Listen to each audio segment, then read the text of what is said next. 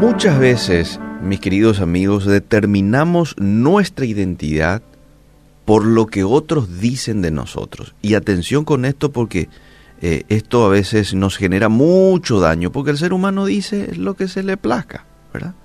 A veces muchos actúan en la impulsividad y te dicen cosas que después al otro día te dicen, no, me equivoqué. O algunos ni se dan cuenta que se equivocaron, pero lo dijeron nomás. Y esto nos marca y lo vivimos creyendo lo que nos dijeron. Por eso es muy peligroso esto. El ser humano es muy cambiante. Un día te dice, sos un campeón. Otro día te dice, sos un perdedor, sos un fracasado. Un día te pueden decir, qué hermosa sos. Otro día te puede decir que, que, sos fea, que sos gordo, que sos gorda. Eh, no vas a alcanzar lo que te propones pero hace unos días nomás te dijeron que sos un campeón, ¿verdad? Ahora, lo peor, lo peor es que escuchamos estas cosas y las decidimos creer. Eso es lo peor. Dejamos que estos mensajes determinen cómo nos vemos a nosotros mismos. Y solo una persona madura, y yo espero que de ese lado estés vos, solo una persona madura es consciente de que no todo lo que una persona dice que eres es la realidad.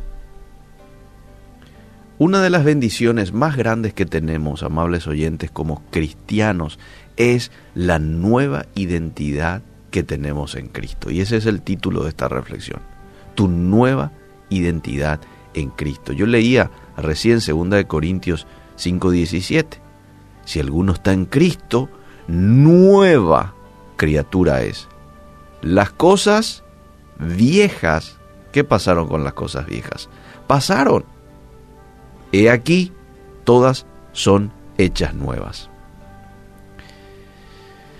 En la Biblia, por ejemplo, vemos a varios hombres y mujeres a quienes Dios tocó y cambió la vida de una persona. Muchas veces incluso les cambió el nombre. Y te voy a citar algunos de ellos. Saulo. Unos años después, Saulo ya no era Saulo, se convirtió en Pablo. Abraham se convirtió en Abraham. ¿sí? Saraí se convirtió en Sara. Jacob se convirtió en Israel. Simón se convirtió en Pedro. Y podemos citar otros más. Ahora, estos ejemplos nomás menciono para decirte que de la misma forma ocurre cuando nosotros aceptamos a Cristo en nuestro corazón. Dios nos da una nueva identidad. Dios nos da un nuevo nombre. Y si ahora querés saber quién sos, entonces necesitas buscar en el manual del Creador, la Biblia, y ver lo que Dios dice que sos puede ser totalmente diferente a lo que has escuchado a otros decir de ti. Ahora, te pregunto lo siguiente, ¿quién crees que tiene una mejor percepción de quién sos vos? ¿Quién te parece? ¿Tu creador? ¿Aquel que te rescató?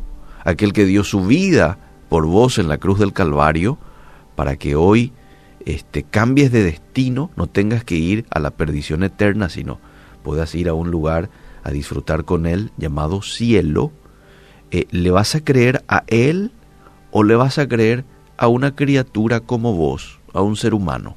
¿Quién te parece que va a tener la razón? ¿Mm?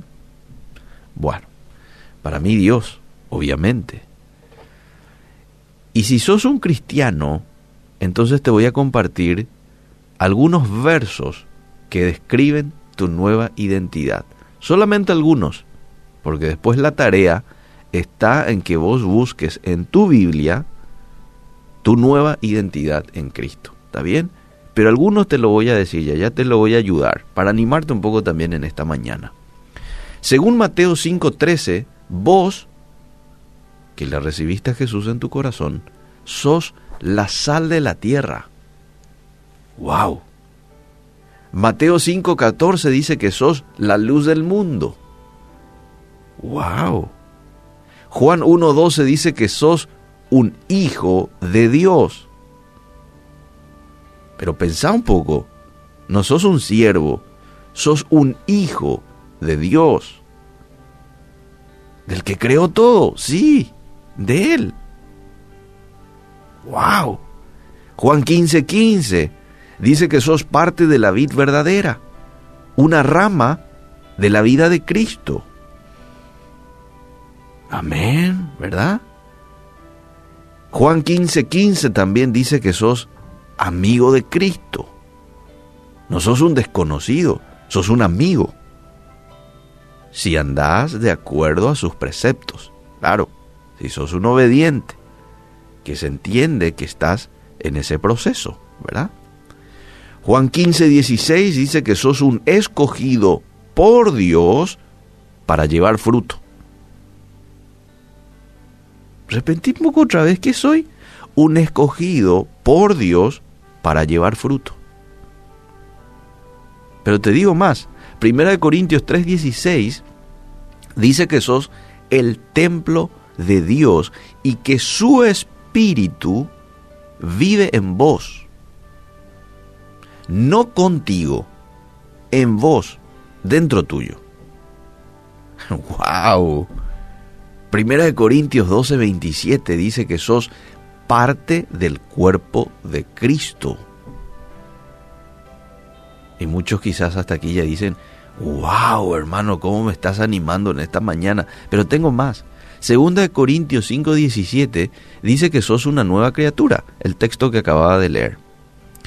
Segunda de Corintios 5:18 dice que sos un reconciliado con Dios, y no solo eso, sino un ministro de reconciliación. Es decir, no solamente vos te reconciliaste con Dios, sino que ahora vos tenés la autoridad de parte de Dios para llevar a otros a la reconciliación con Dios.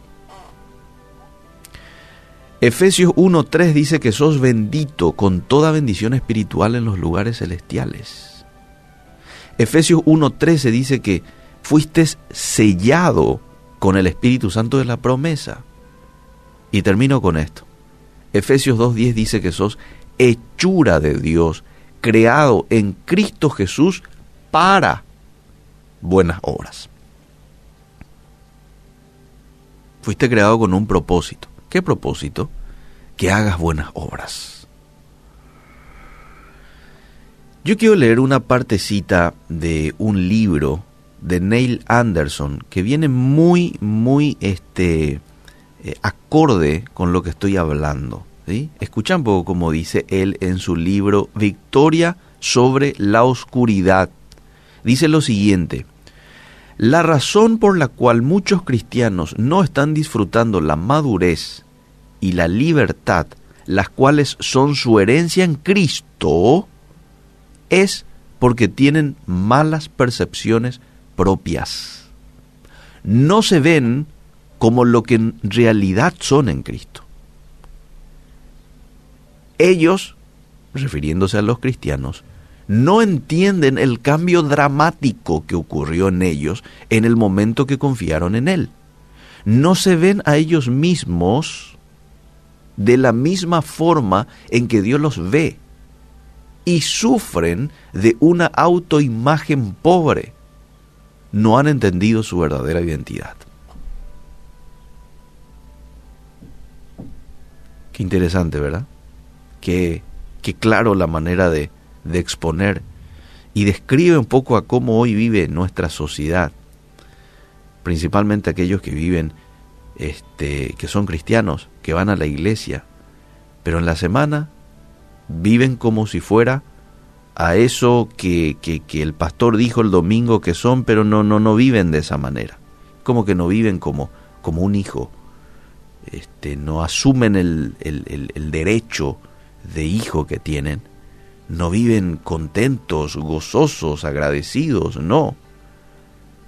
Todavía siguen arrastrando muchos el sentimiento de culpa de los errores del ayer, ¿verdad? Las metidas de pata de ayer. Están todavía lidiando con eso. En esta mañana quizás tengas que pedirle perdón a Dios por creerle más a otros que a Dios sobre tu identidad. Y quiero que tomes la decisión, toma la decisión hoy 7 de agosto, de adoptar estos conceptos de Cristo, internalizarlos dentro tuyo, y cuando alguien en esta mañana te venga a decir algo contrario a estos conceptos, ¿sabes qué, amable oyente? Rechazalo. No importa si viene de tu papá, no importa si viene de tu mamá, porque a veces los padres nos equivocamos también y decimos cosas que no tenemos que decir. No importa si viene de tu esposa, tu esposo o algún otro ser querido. Rechazalo. Si no se ajusta a estos conceptos que acabo de compartir y que todavía lo vamos a encontrar mucho en la Biblia. Rechazalo, defino. Esto no viene de Dios. Por lo tanto, no le voy a dar cabida en mi mente. ¿Estás listo para comenzar a verte como Dios te ve? ¿Sí? Vas a tomar la decisión el día de hoy, 7 de agosto, Señor, yo quiero verme de acuerdo a como tú me ves, en el nombre de Jesús. Amén y amén.